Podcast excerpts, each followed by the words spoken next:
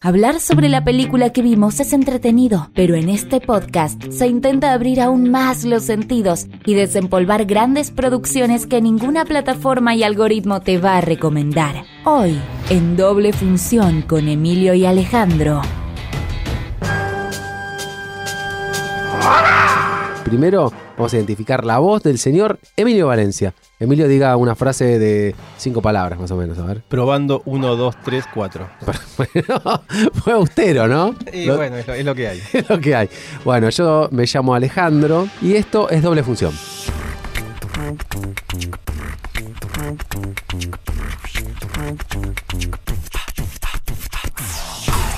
¿Qué pensamos cuando decimos doble función? Bueno, pensamos en dos películas. eh, en ¿Un continuado? un continuado, sí. Si querés contamos un poco el origen de Dale. la doble función. Dale. Eh, la doble función surgió con la Gran Depresión en Estados Unidos en los años 40, en la que para atraer al público hacia el cine te daban una película antes de la, la- lo que era el film principal, ¿no? Una película clase A. Entonces, los estudios contrataban a, a estrellas o, o futuras estrellas, ¿no? Con productores y directores de películas clase A y en la que hacían una película menor. Entonces, eh, en los cines, para atraer a la gente, te daban primero la, la película clase B, que a, a veces resultaba ser mejor que, que la principal. Este, y después venía la principal precisamente, que era la película clase A, y ese fue como el origen este, de la doble función, que después, eh, en el transcurso de los tiempos, en los 50 ya se empezó a dejar de hacer en los cines, pero sí en los autocines, ¿no? En la que la gente iba a ver películas en el auto y ya eh, eh, el, el gusto ya era como un poco dudoso, ¿no? Ya entraba Ya era Ah, una re- bolsa de Todo gatos. B. B y Z, Era B y digamos, B, ¿no? claro. Che, y ponele que yo lo que me imagino es si en la actualidad tuviéramos que dar un ejemplo, capaz medio, ponele 80s, 90, que decimos, bueno, una peli la fuerte y una peli la B. La fuerte sería, no sé, tipo un, una de Spielberg, ponele, un ET, Por supuesto. y una clase B sería Una de John Carpenter vampiros, de- de- ponele. del, del 70. ah, más Un- todavía. un- sí, un Halloween, por ejemplo. claro. Eso es- ese es el espíritu. Genial. Ah, y primero la B. Primero la B. Primero la B y, después, la el fuerte. plato principal. Ahí está. A veces resultaba ser más divertida la primera que el plato pr- principal. ¿no? Claro, siempre pasa que hay como un friki que va y, y dice, bueno, yo me qued- eh, la- yo voy a ver la B. Y no, hay gente que le gusta la clase B. Me pasó, me pasó en un par de veces. Experiencia personal. sí, sí. Bueno, ¿le parece entonces, Emilio, que vayamos directamente a la primera película que arranca esta doble función? Pero por supuesto, arranquemos.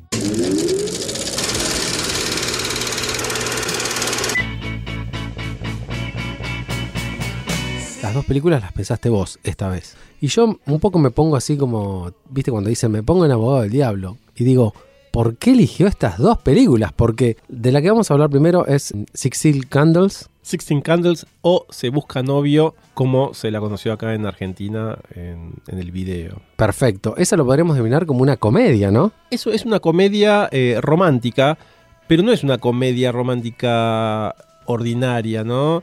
Es, es una, es una comedia que tiene su parte romántica, que ya la vamos a contar, pero eh, tiene ideas este, muy locas en cuanto a comedia y algo que después eh, mm, recicló Judd Apatow para películas como por ejemplo Superbad. Esta es una película muy parecida a Super Cool o Superbad, Totalmente, ¿no? Según el totalmente. título que le dieron acá. Y, ac- y- y esto es lo que a mí me llama la atención, que en esta doble función a vos se te ocurrió pegarla con Crash de David Cronenberg, que podríamos decir casi que es una porno. Entonces es una, una comedia y la otra es casi una porno, ¿no? Claro, para todos Alta los gustos. función. Para todos los gustos. Igual esta película tiene su incorrección política hoy en día, que ya vamos a hablar Ujú. de eso. Este, así que también es- está bueno eso como para eh, encontrarse con películas que uno había visto hace mucho o que quizás eh, se la encuentra ahora por primera vez, como este clásico de John Hughes, y de construirla también, porque la misma protagonista, Molly Ringwald, de, esta, de este film, eh, terminó diciendo en su momento, después del Me Too, Ujú. el hashtag MeToo, que sí, esta era una película que eh, se refería al culto de la violación, ¿no? A la Durísimo. cultura, perdón, al culto, a la cultura de la violación. O sea, la protagonista de este film es- admitía que sí, que esta película eh, estaba mal vista hoy en día. Eh, pero bueno, esas son cosas que vamos a ir eh, viendo al- a, lo largo de, de, de lo que, que- que la vamos a ir comentando, ¿no? Perfecto, bueno, bien, entonces nos acomodamos. eh, ¿dónde, ¿Dónde soles ver pelis vos? ¿En sillón? ¿Tirado en la cama? ¿Dónde? Mi lugar favorito en la cama. Nos tiramos en la cama o donde cada uno elija y ponemos la- le ponemos play, como en los viejos tiempos y como en la actualidad también, a la primera peli que es Sixteen Candles se busca novio. Se Busca Novio. Ahí está.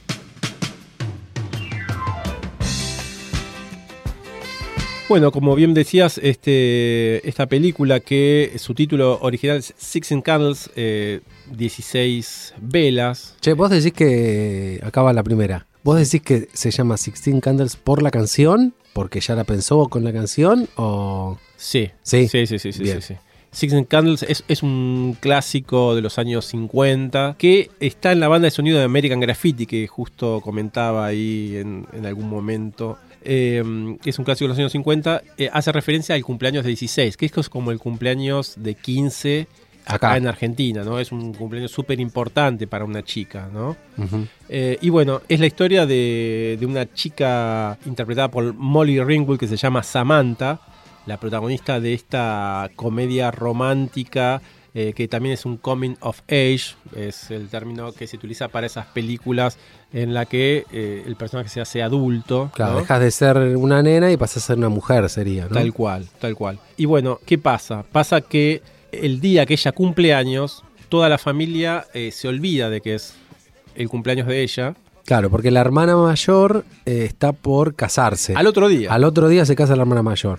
Entonces están como todos metidos en lo del casamiento. De hecho, vienen los abuelos a la casa, todo ese revuelo de que están preparando la fiesta. Tal cual. Y se olvidan y ella se levanta como súper eh, ilusionada de que, la- de que cumple 16 y pasa a ser grande, digamos. Claro, que un comienzo que si uno lo mira y lo analiza, eh, decimos que este es director de John Hughes, es un comienzo muy parecido al de eh, Mi pobre angelito, Home Alone, en la- en la, Total. que la familia... Total, este, es un pa- despelote. padre, Sí. una pareja con cuatro hijos eh, que tienen que hacer eh, comenzar el día, ¿no? Desde que comienza el día, así te plantean eso. Y ella que en un momento este, se da cuenta que bueno, que los viejos no registran su cumpleaños y dice, no lo puedo creer, olvidaron mi puto cumpleaños, my fucking birthday, dice la protagonista y ahí arrancan los títulos. Ahí- Y ahí a mí lo que me, me gusta mucho de, de esa primera escena que contás vos Sí. es que, bueno, ahí ves, te, te pintan enseguida cómo es toda la familia, ¿no? Las tres hermanas, el hermano que es un tremendo pillo,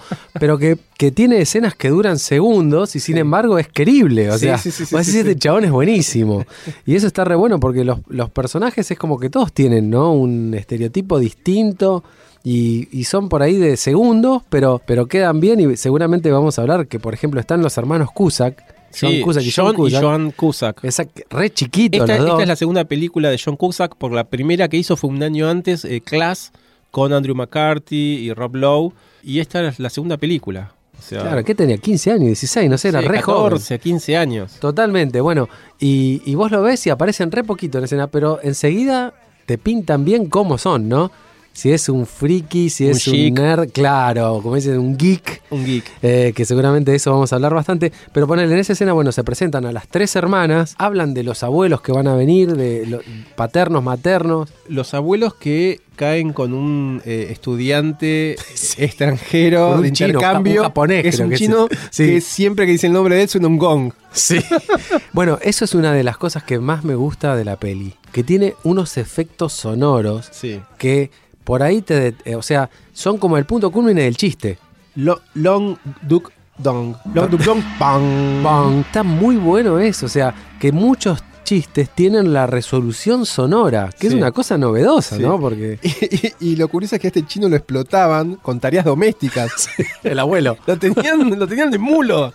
Total. Bien, y de ahí que- a qué pasamos? A que a la noche, esa misma noche, antes de que la hermana se case al día siguiente, hay una fiesta eh, en, el- en la escuela En el secundaria. cole, Sí. Una fiesta que está buenísima, que ahí se escucha Spandau Ballet, se escucha Patti Smith eh, haciendo Tremendo, sí. este, La banda- Glory. La banda de somi- sonido tiene un capítulo aparte. Vamos a hablar después. Vamos a hablar después. Bien. Bueno, está eso, esa, esa situación más super bad eh, un- eh, o, o después de hora, todo lo que sucede en una noche, que es un desmadre que arranca en el colegio, en donde ella, eh, la protagonista, eh, Samantha, que es eh, Samantha Baker. Molly Ringwood, eh, lo conoce a eh, Ted, que es eh, un un super puber Anthony Michael Hall, muy Yo chiquitito. te, yo te quiero decir que es mi personaje favorito Sí. de la película.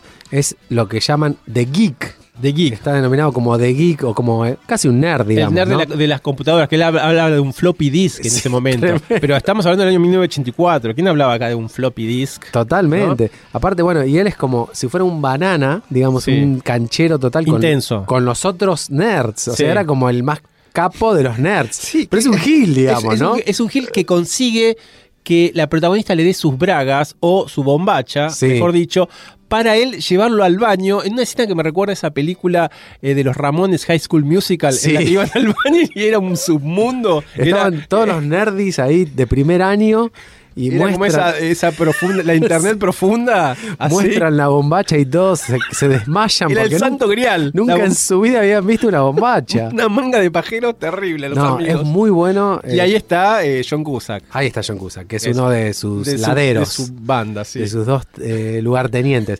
Bueno, hay que decirlo, Anthony Michael Hall haciendo del geek o Ted, el nombre que le dan Sí. en la película, eh, la rompe y es el, es el es lo mejor de la película, es mejor que Molly Ringwald. Es- Totalmente. no te lo olvidás. Es también un terrible hijo de puta que vamos a ver después que eh, termina abusándose de una mujer que está totalmente Que en esa época era como una, Demollada el alcohol. una inocencia y una cosa que estaba aprobada, digamos. Por supuesto, por supuesto. Una cosa que olvidamos de mencionar es que esta es la ópera prima de John Hughes, es la primera película de John Hughes. Eh, y Anthony Michael Hall es una gran, es un gran descubrimiento por parte de, de este director. La ¿no? verdad Totalmente. que- Esta está peli está escrita y dirigida, ¿no? Por, escrita, dirigida, sí, de- por- por John Hughes. sí, De hecho, por este tipo de pelis se lo conoce como el rey de las películas adolescentes, por lo menos de los 80, tal cual. ¿no? El- eh, es, es lo que en un momento se conoció como el Brad Pack. Por, bueno, él es el director del Club de los Cinco, ¿no? El Breakfast el Club. Breakfast Club. Sí. El Brad Pack es como la pandilla de los De mocosos, los mocosos. y sería como eh, una cita, digamos, a la Rat Pack, que era la banda que tenía Frank Sinatra con Sammy Dean Davis Martin Jr. Din- y Exactamente. todos los muchachos de Las Vegas. Y, y estaba liderada, por, por lo que dicen, por Emilio Esteves, esta Brat Pack, ¿no? Sí, Emilio Esteves, eh, Rob Lowe, eh, bueno, Molly Ringwood, Andrew McCarthy, Demi Moore, eh, El geek. sí, Tom Cruise eh, y también James Spader. Claro. James Spader de quien vamos a hablar después. Dentro de un ratito. Claro, eran, creo, los de las pelis de, Jo- de John Hughes más esta San Elmo Fire Street o algo así. La San de- Elmo Fire, Exacto, Sí. la peli de Joel Schumacher. sí.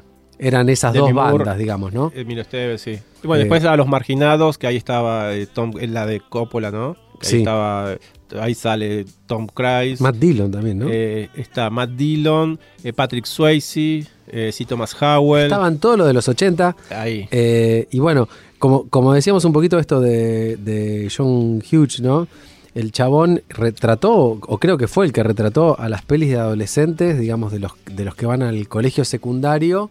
Las estudiantinas. Las estudiantinas que tanto gust- gustaron, no sé Sí. si siguen gustando, ¿no? Pero sí, sí, y, ta- gustaron. y también esas comedias eh, rosas, que son las comedias románticas. Me encuentro con esta película y yo, vos sabés que eh, es- eh, le tenía como idea a esta película por, por La chica de rosa, que es una película que él Pretty escribió. Pink. Claro, que él escribió pero no dirigió. La dirigió su amigote Howard Deutsch. Eh, Deutsch se escribe, Ujú. pero creo que es Deutsch. Bueno, La chica rosa, y, y me, me parecía que iba a ser así como una cosa media... ¿Y habías visto Melosa. Experto en Diversión? Bueno, Experto en Diversión es creo que la película con la que me enamoré de, de John Hughes, precisamente. Protagonizada por eh, Matthew Broderick. Matthew Broderick, un jovencísimo Matthew Broderick.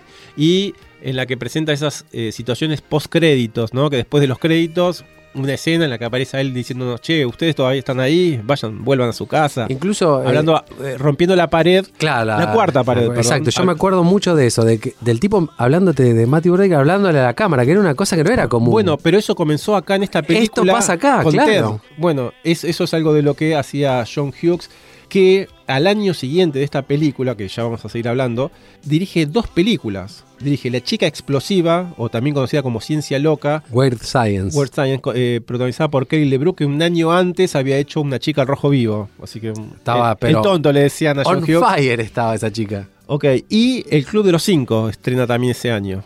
Eh, no- repitiendo acá Molly Ringwald, un, un papel. Un dato, ya que estamos hablando eh, de Molly Ringwald de 16 eh, eh, velas Sí. y de John Hughes, ellos dos cumplían años el mismo día, el 18 de eh, febrero, si no me equivoco. Ella era como su este, actriz Musa. fetiche. Claro, es un- Hasta que en un momento ella rechazó hacer el papel de Alguien Maravilloso, la película de Eric Stoltz.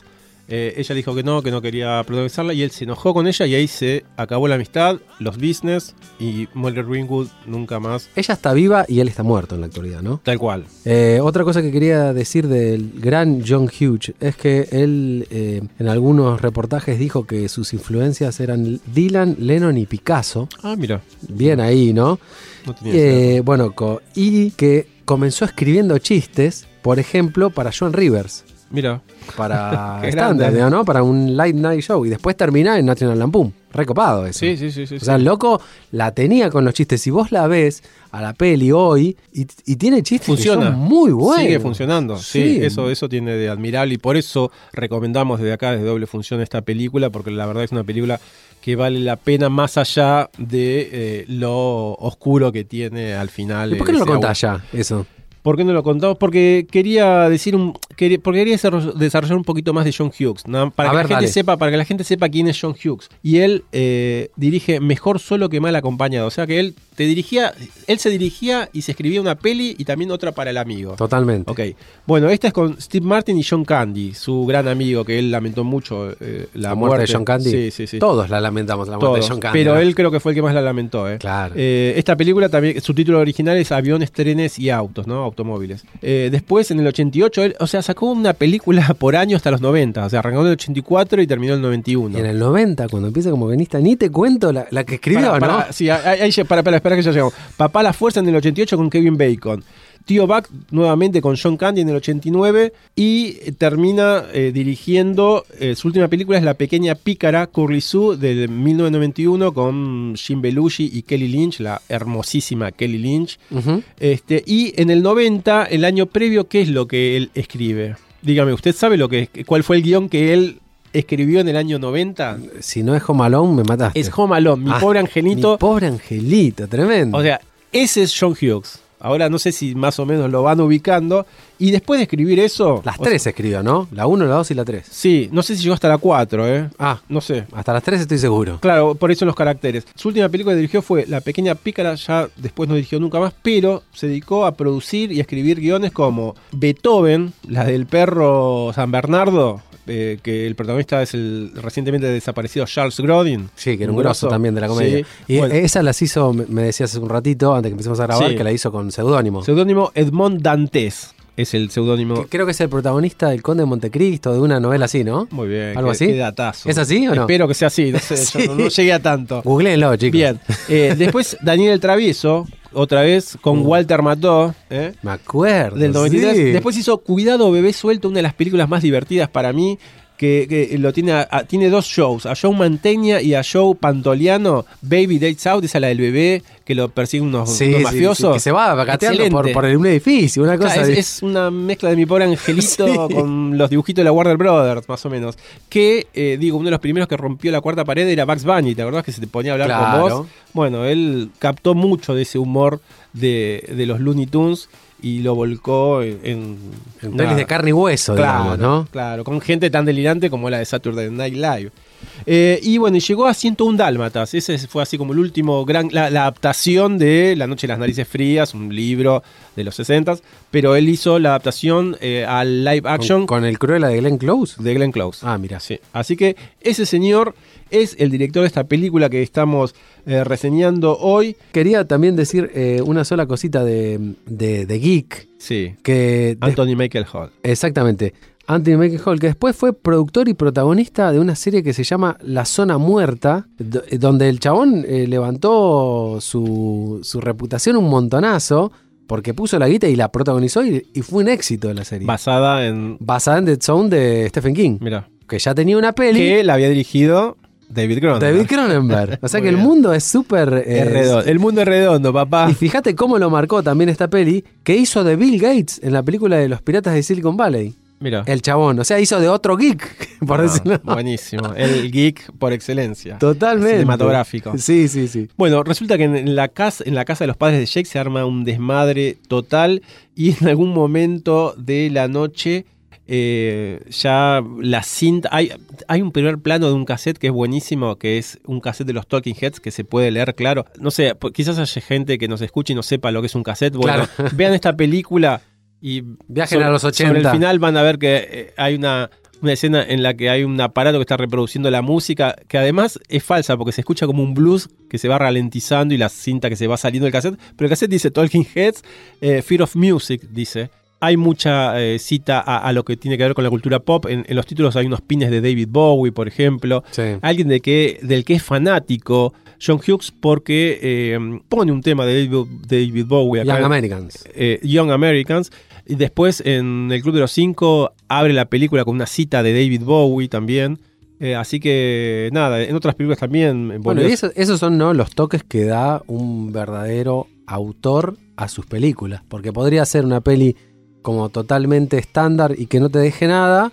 O te deja esas cosas que son las que van marcando las pelis que uno dice, che, está bueno esto. Bueno, en la película también se, se- se escucha a The Specials, se escucha a Stevie Ray Vaughan, el tema Lenny de su primer disco, se escucha a Frank Sinatra y a los Straight Cats, que son los que hacen el tema Sixteen Candles cuando termina la película. La banda de sonido, digamos, es muy buena. Es muy buena. Y después también hay otra subbanda de sonido que es la de series que ellos ponen, como por ejemplo Dragnet o La Dimensión Desconocida o Peter Gunn como eh, los eh, hermanos ¿Verdad? Caradura o los Blue Brothers, que Sí. lo habían hecho previamente, pero bueno, ellos también lo usan. Bueno, ahí O- tenemos el nexo de John Belushi. ahí está, John ¿no? Oh. Belushi. Está Eh, todo. La canción del padrino ponen también en algún momento, viste, el, el baile se escucha. Así que eh, hacen mucha referencia a la cultura pop eh, y también a la cinematográfica, ¿no? Ahí en esa escena que decías vos de, de la de fiesta en la casa de, de Jake, cuando termina, eh, el geek es como que sufre una transformación y de repente se vuelve un, un sabio y le enseña cosas a Jake.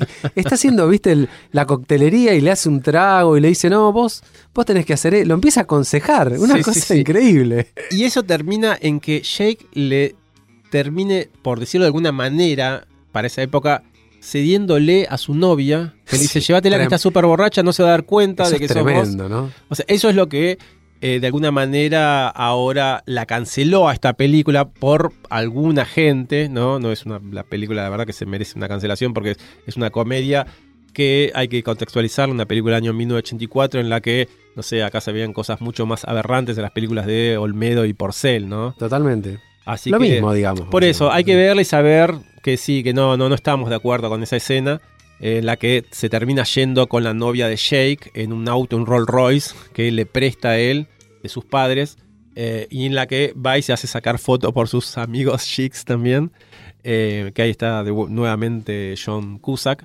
eh, porque él lo que siempre quería era una prueba. Claro.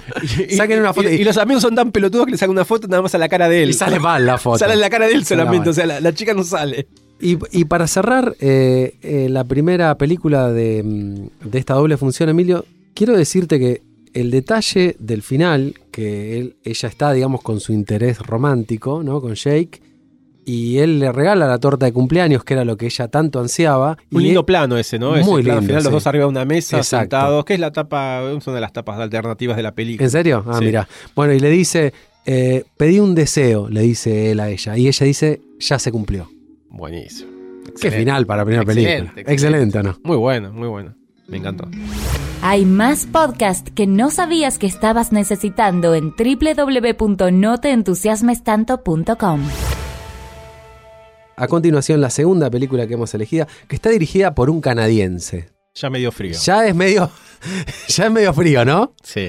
Estamos hablando del gran David Cronenberg, que todavía está vivo, a diferencia Sí. del director anterior. Está vivo y encima eh, con, con planes de siempre hacer una cosita más, por suerte, porque est- estuvo un tiempo guardado. Este chabón que nació en Toronto en el 43. También es eh, un escritor, digamos, y director de pelis, pero suele hacer tal como es el caso ahora de la peli que vamos a hablar, adaptaciones de libros, de libros que lo marcaron. Estaba viendo que el loco estuve leyendo que el chabón eh, en la casa de los padres siempre alimentaban, digamos, eh, las artes. Mu, el, el- el viejo eh, tenía una librería, Ah, mira. así que la casa estaba llena de libros y Cronenberg cuenta que cuando iba a la casa de los amigos Decía, ¿por qué no hay libros en esta casa? Porque tenía pilas de libros. El tipo tenía una librería. Entonces tenía la pila de libros por todos Era- lados. Era algo natural para él. Entonces entraba a la casa y che, pero acá no hay libros, ¿qué pasa en esta casa?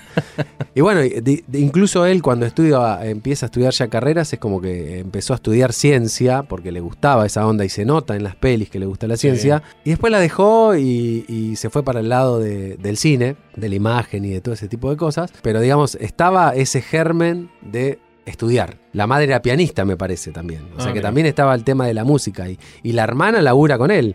En, en vestuario y en otro tipo de Atravesado cosas. por la cultura. To- De- totalmente.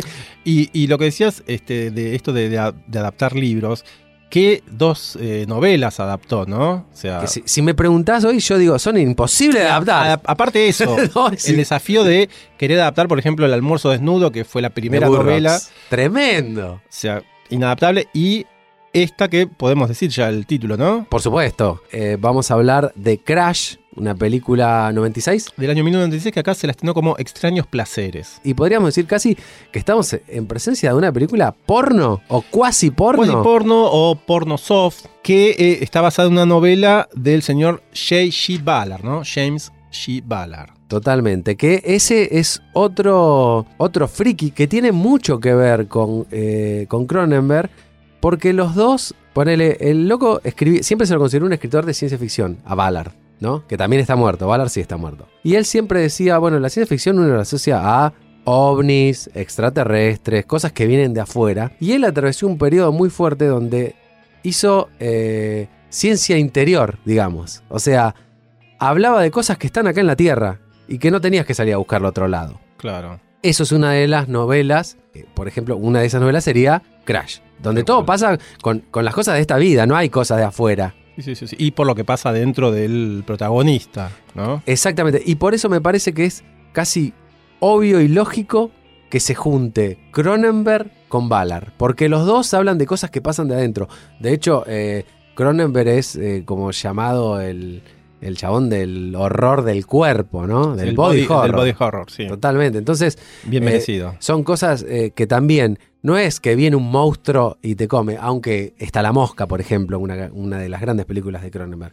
Pero tiene muchas cosas de enfermedades, cosas que te pasan en el cuerpo, parásitos, eh, rabia, otra película de Cronenberg. Y eso es bastante fuerte y bastante marcado que los una. O sea, podemos hablar de una novela de ciencia ficción sofisticada, ¿no? Porque ah, está la cuestión esta eh, ficticia, eh, pero casi imperceptible, ¿no?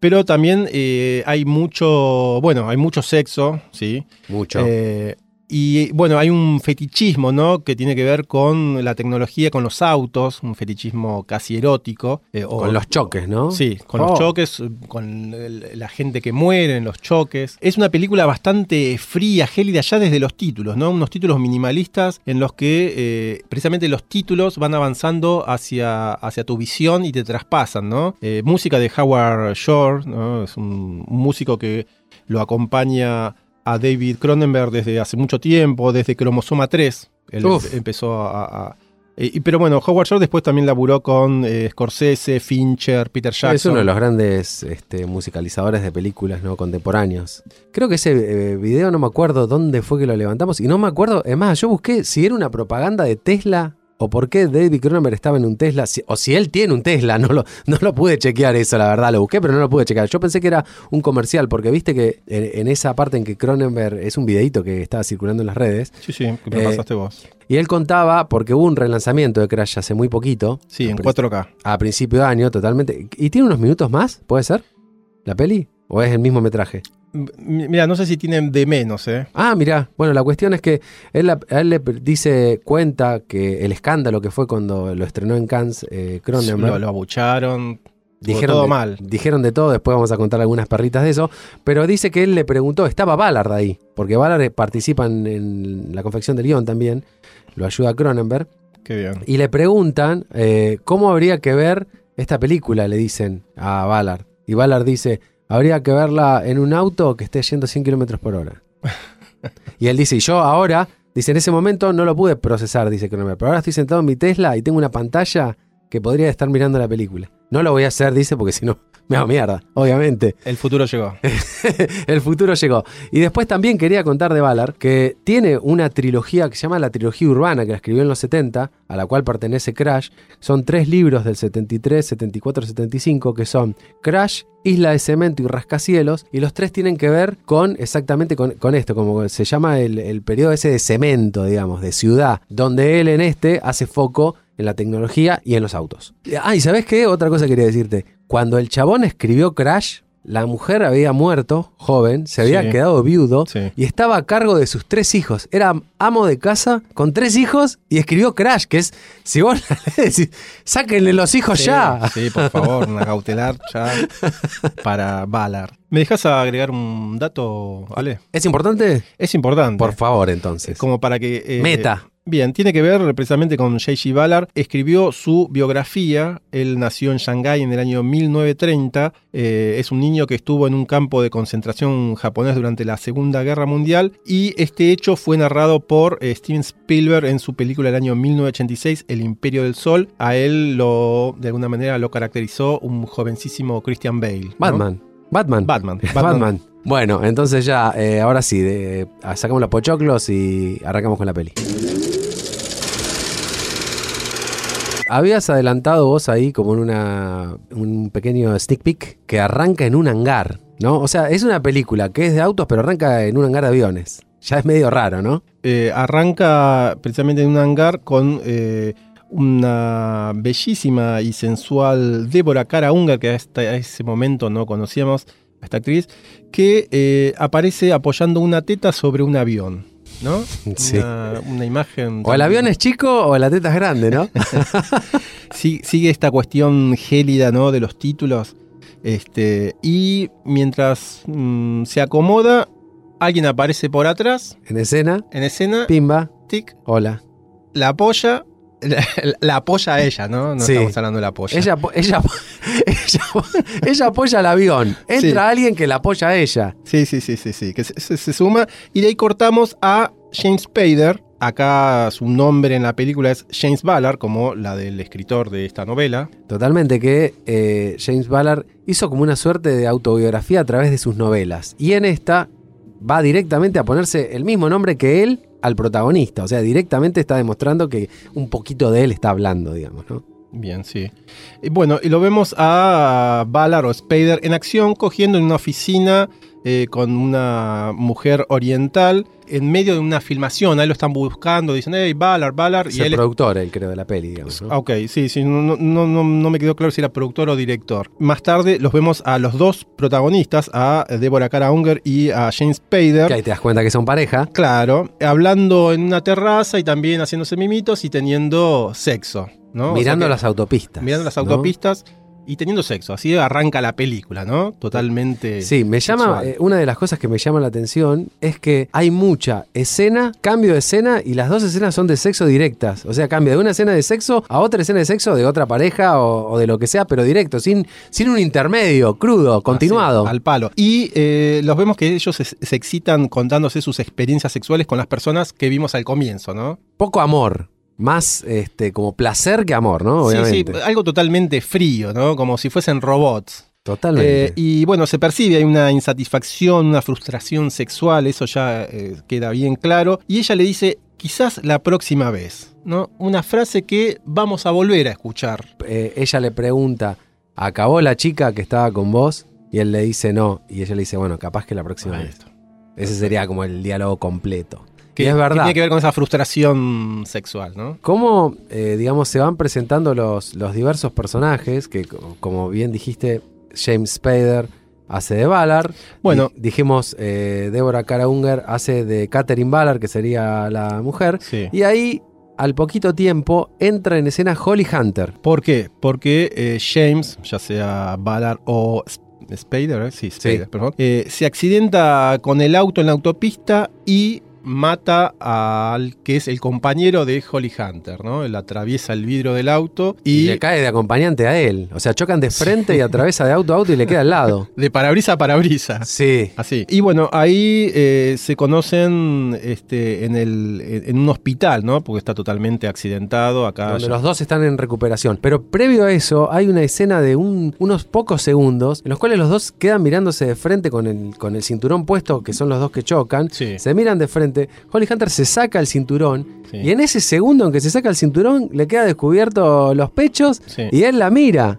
Sí, sí, sí. o sea que vos decís, ¿qué freak fue el que, el que pensó esto? Por favor, ¿no? Ahí arranca. Ahí arranca todo. Bueno, en este, ya una vez en, en el, en el hospital, eh, se encuentran con quien él piensa que es un doctor, eh, James Spader.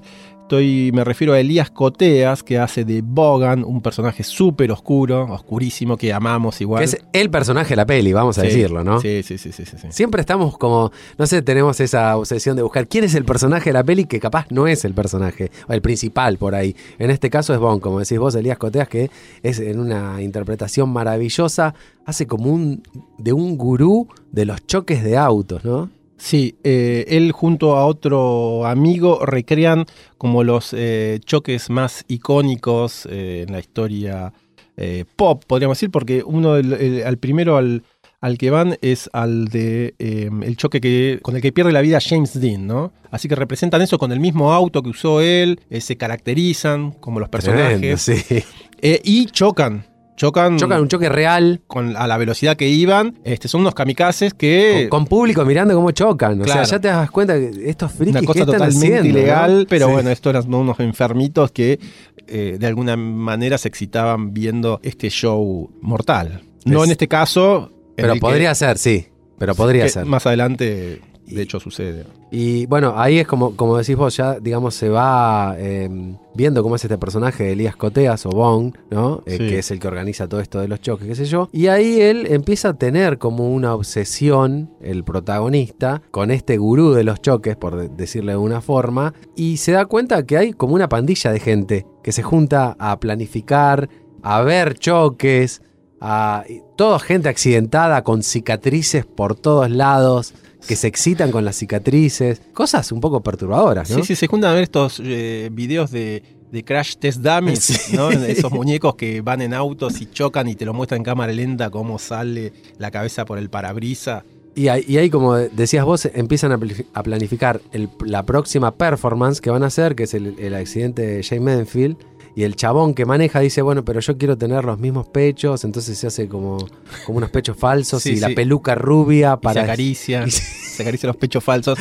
Eh, se empiezan a masturbar entre ellos, a toquetear mientras miran estos eh, videos, se arman tríos. Es un film que incomodó mucho a la gente eh, en el De hecho, momento. cuando la ves hoy, medio como que mirás para el costado a ver si alguien te está mirando, que estás mirando esa peli, ¿no? Vos, vos sabés que eh, yo creo que tuve menos problemas eh, en verla cuando se estrenó, que, que la vi en el cine, que ahora cuando la vi dije, ah, esta película la verdad que era bastante turbulenta, Heavy, sí. bastante oscura, Muy ¿no? heavy, sí. Eh, pero bueno, sí, sí, es un, es un film que incomodó, incomoda todavía, a más de algún machirulo puede este, incomodar esta película, pero bueno, en su momento él se ganó el, como decíamos, el abucheo en Cannes, este, porque la verdad que fue un, un film incomprendido en el que este, se mostraba homosexualidad, ¿no? Tanto masculina como femenina. Del pro- el protagonista, o sea, los dos protagonistas. eh, tiene una, es una escena que yo me acuerdo que en su momento la vi y la recuerdo. Es cuando ves una mano toda pegajosa. El que vos semen. decís, es, es una mano con semen, pero Bueno, eh, la mujer eh, eh, de, de Ballard en un momento le pregunta, ¿te gustaría sodomizarlo a Bogan? sí, en una charla de erótica de, de, de entre casa, digamos, ¿no? Claro, claro. Y termina pasando. Termina pasando. Previamente, Bogan tiene sexo con ella en un auto mientras él va conduciendo, eh, Ballard, y es un sexo muy violento, ¿no? Todos con todos. Sí, ella termina con unas marcas tremendas. Sí. Hecha- es así como casi arrepentida de haber querido tener sexo con Bogan, cosa que a él lo excitaba, al marido. Una cosa que cuando miraba la peli anoté es la muerte no importa en esta peli. Porque la muerte no importa que alguien se muera. o no. De hecho, en un momento presencia en un accidente Y bueno, eso, si, si las personas estaban muertas, mucho mejor. Y a él le gustaba toda esa cuestión que te la transmiten un poco, ¿no? El, el, olor a cubiertas quemadas, a metal también, cosas que están hirviendo, sangre. Este, y bueno, y por ahí también un poco de olor a, a semen. Como in, in, inclusive eh, este gurú de los choques tiene una casa, pero vive en el auto. Entonces un tipo que es uno prácticamente con la máquina, ¿no? Con el motor, con el auto, con los fierros. Me, me gustó mucho un plano, una composición de un plano en la que la muestran a, a Débora Cara Unger eh, en, en, la parte de atrás del auto con Bogan, que están por pasar por un lavaautos. ¿Viste? Sí. Que se empiezan a, a cerrar... Eh, las ventanas sí. automáticamente. Esa composición de ese plano me, me, pareció muy bueno, porque la ves a ella y de repente se, se empiezan a cerrar, mientras ella, ella, se excita y él avanza sobre ellas, se empiezan a cerrar eh, las ventanas y de alguna manera te tapa así como lo más jodido, pero muy, muy lindo me pareció ese plano, este, y la duración, todo, o sea, tiene un... Tiene cosas muy interesantes. Está, está, está Visualmente muy sí, muy sí, interesante, sí, ¿no? Yo creo que vos vas a estar de acuerdo. Pienso en Gaspar Noé, no sé por qué. En, ese, en esas cosas que vas a mirar al cine, y de repente decís, pero la puta, esto lo están haciendo para joderme un poco, ¿no? Provocadores. ¿Por qué me estás provocando así? ¿Qué te hice yo para que me mojes la oreja si estoy sentado mirando una peli? Claro, eh, bueno, yo particularmente cuando vi esta película, eh, la, la verdad que a mí no, no, no, me pareció tanto zarpada, ¿viste? Claro. Porque bueno, uno ya venía acostumbrado al cine de, eh, de este señor David Croner. Bueno, a ver, yo iba a decir una, pila, una película bisagra. Bisagra creo que fue más bien Scanners, que fue la película que lo dio a conocer. Este, uh -huh. Pero en esta película hubo un antes y un después de gente que lo dejó de seguir y gente que se sumó. Así que es, un, es una película muy importante en la filmografía de, de Cronenberg. Totalmente. Bueno, eh, como decíamos en Cannes, eh, generó un alto revuelo y dijeron: es pornográfica, es sucia, es pervertida y es subversiva. Igual ganó un premio, una mención especial o no sé cuánto. Sí, sí, sí, y para cerrar, si te parece, Emilio, podemos hablar un poquito de esa frase que le da el inicio a la película, que es Maybe Next Time, capaz la próxima. Y también es la frase de cierre de la peli, ¿no? Se los spoileamos. Sí. se los sí, spoileamos. Sí, y se da en un contexto ya. En el que nuevamente tienen un accidente ellos en, en la autopista. Provocado y... prácticamente, digámoslo, ¿no? Sí, y terminan haciendo el amor o cogiendo al costado de la ruta y a... volcados. Con el auto encima, más o menos, ¿no? Sí. Bien gráfico. Ese es la, el último plano, es la descripción de Crash a más no poder. Una cosa que quería agregar, que eh, se me quedó, lo que noté en esta película, es que hay, hay, sexo gay, se lo muestra el sexo gay como nunca antes se lo había visto en el cine mainstream, por eso también hizo mucho ruido, ¿no? O sea, vimos muchas películas eh, con temática gay, pero como se lo muestra acá en esta película, creo que no lo habíamos visto antes, en una película mainstream, ¿no? Que vos vas al cine de barrio y te claro, no, sí, con sí, esa como la vimos nosotros en ese momento, claro. como al cine a verla, digamos, no sabías muy bien qué, qué, te ibas a encontrar. Bueno, termina así la primera doble función, creo que es... Eh, súper jugosa y con olor a llanta quemada. Sí, les recomiendo que busquen las películas. Sí, y muchas cicatrices también. ¿eh? Nos muchas... Olvidamos, muchas cicatrices. Bueno, nos olvidamos de hablar de Rosana Arquette. Que tiene... Uy, tiene un capítulo aparte. Sí. Eh, la próxima doble función, algo de Rosana Arquette vamos a decir. Eh, nos vemos en la próxima. Por favor. Doble Función y otros podcasts que no sabías que necesitabas están en www.noteentusiasmestanto.com.